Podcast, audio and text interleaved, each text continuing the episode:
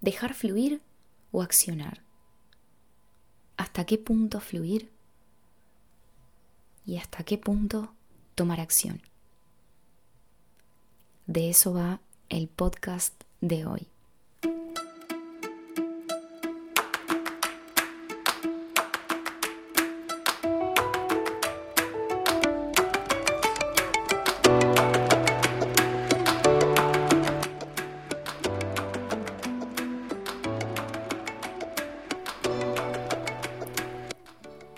Bienvenido, bienvenida a un espacio más de Bienvenido Espejo. Mi nombre es Lucía y por este medio tengo la intención de compartir contigo reflexiones, ideas, herramientas que te ayuden a explorar en tu autoconocimiento. En el día de hoy quiero que me acompañes a hablar del siguiente tema, fluir o hacer. Cómo encontrar el equilibrio justo entre estas dos cositas que si venís haciendo un camino de desarrollo personal, un camino espiritual, me atrevería a decir que es un tema que te genera gran confusión. O a lo mejor para mí lo ha sido. Hasta este año que empecé a descubrir algunas cosas que me han ayudado y desde ese lugar quiero compartirlo para que también te aclares y te ayude en algún punto. Muchas veces nos encontramos viviendo situaciones en las que tenemos que tomar decisiones. Y se nos genera esta confusión de hasta qué punto dejo fluir y dejo que las cosas pasen y hasta qué punto me meto, acciono, hago algo. Lo que vengo descubriendo es lo siguiente. Fluir y accionar son en verdad lo mismo. Sucede que lo hemos separado, lo vemos como separado, porque nos hemos acostumbrado a accionar desde nuestros miedos. ¿Qué, ¿Qué, pasa cuando accionamos desde nuestros miedos? Nos vamos desconectando cada vez más de nuestra esencia. Muchos de nosotros sostenemos situaciones impulsados por nuestros miedos y eso hace que en el fondo sintamos una desconexión. Pensamos una cosa, sentimos otra y terminamos haciendo otra completamente diferente. ¿Qué pasa con esto? Esto nos hace perder fuerza, nos hace perder foco, nos hace sentir internamente que las cosas dependen 100% de la acción y esa acción está vacía de vida. Me voy a explicar mejor. Cuando tomamos decisiones movidos por nuestros miedos, en el fondo estamos fabricando situaciones, como dice un curso de milagros, que no tienen vida propia, sino que se generan para que no conectemos con nuestros miedos. Te voy a poner un ejemplo. Supongamos que tenés miedo a, mm, a equivocarte. Entonces estás en un proyecto trabajando con otras personas y de pronto empezás a hacer cosas para que en algún punto mm, ese miedo a equivocarte no se note. Entonces, ¿qué pasa? Con tal de no conectar con ese miedo a equivocarte, haces cosas, cosas, cosas para que los demás no noten ese miedo, lo que sí se nota. Entonces, es más fácil decir, me equivoqué, no saqué bien los cálculos, realmente admito que no tuve tiempo para hacer esto como me hubiese gustado, antes de entrar en todo ese rollo en el que a veces entramos para no sentirnos juzgados, no sentir que nos equivocamos, no sentir... Entonces, este ejemplo que te acabo de poner es muy básico, pero trasládalo a otras situaciones que se te den en tu día a día. Llévalo a tus relaciones ¿Cuántas veces te habrás encontrado con alguien que no tenías ganas de ver, pero con tal de no quedar mal, lo hiciste? Bueno, ahí hay un miedo encubierto y hay una acción que salió desde tus miedos. Entonces, ¿qué pasa cada vez que hacemos esto? Nos vamos desconectando de nuestra esencia.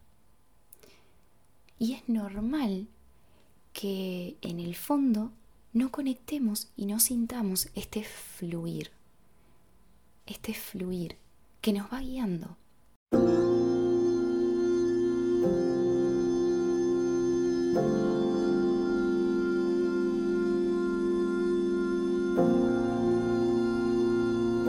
Ahora bien, ¿cómo podemos hacer para lograr un equilibrio entre fluir y accionar? Necesitamos afinar el instrumento. Y el instrumento es nuestro cuerpo. Necesitamos encontrar un punto interno donde empecemos a sentir aquello que nos da fuerza y aquello que nos debilita.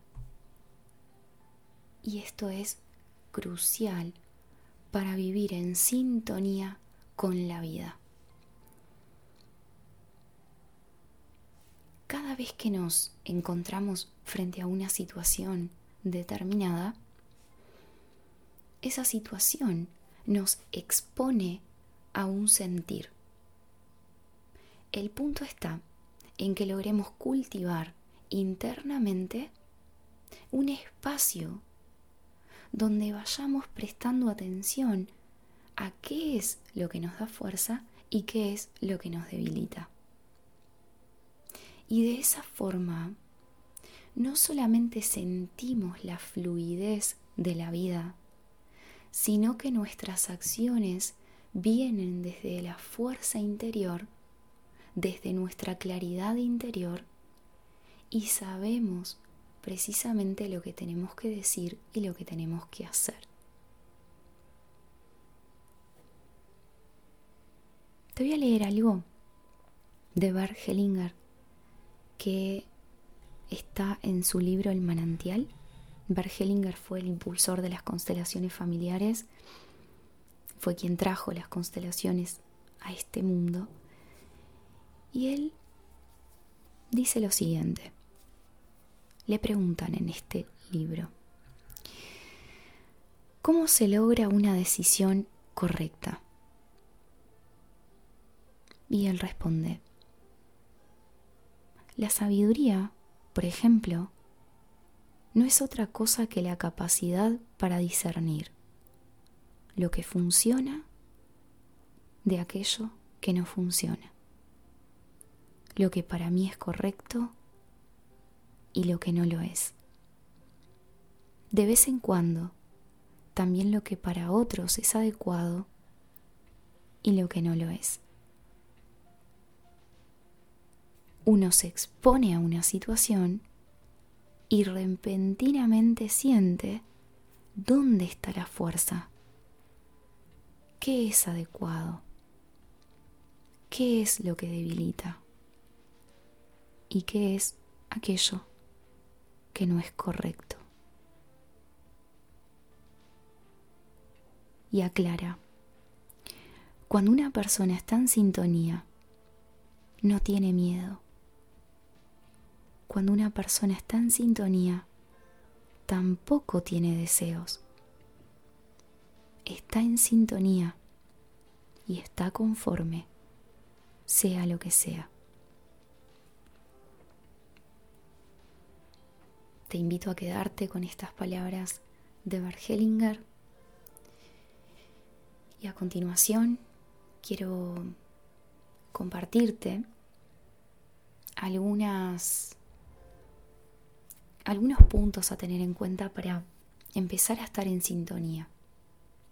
Estar en sintonía no es algo sencillo, es un trabajo diario, sobre todo un trabajo de mucha honestidad, de reconocimiento de nuestros miedos principalmente, porque el miedo es lo que nos lleva a todos nosotros a desconectarnos de nuestra esencia.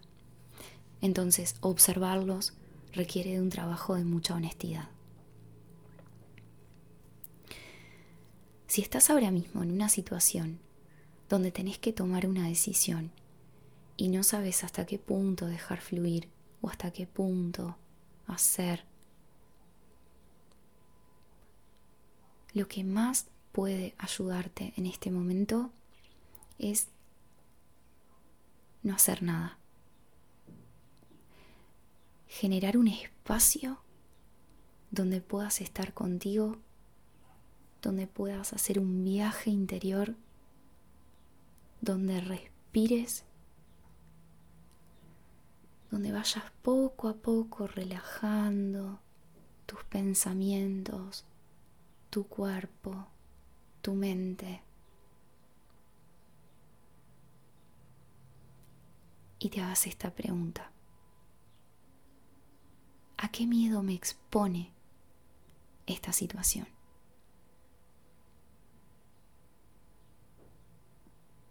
Y esta pregunta te va a ayudar a tener más claridad. Espero haberte ayudado, aportado si lo sentís así, compartí este podcast con todas aquellas personas que sentís que ahora mismo les puede venir bien esta información. Te espero la próxima semana para compartir el último podcast 2022.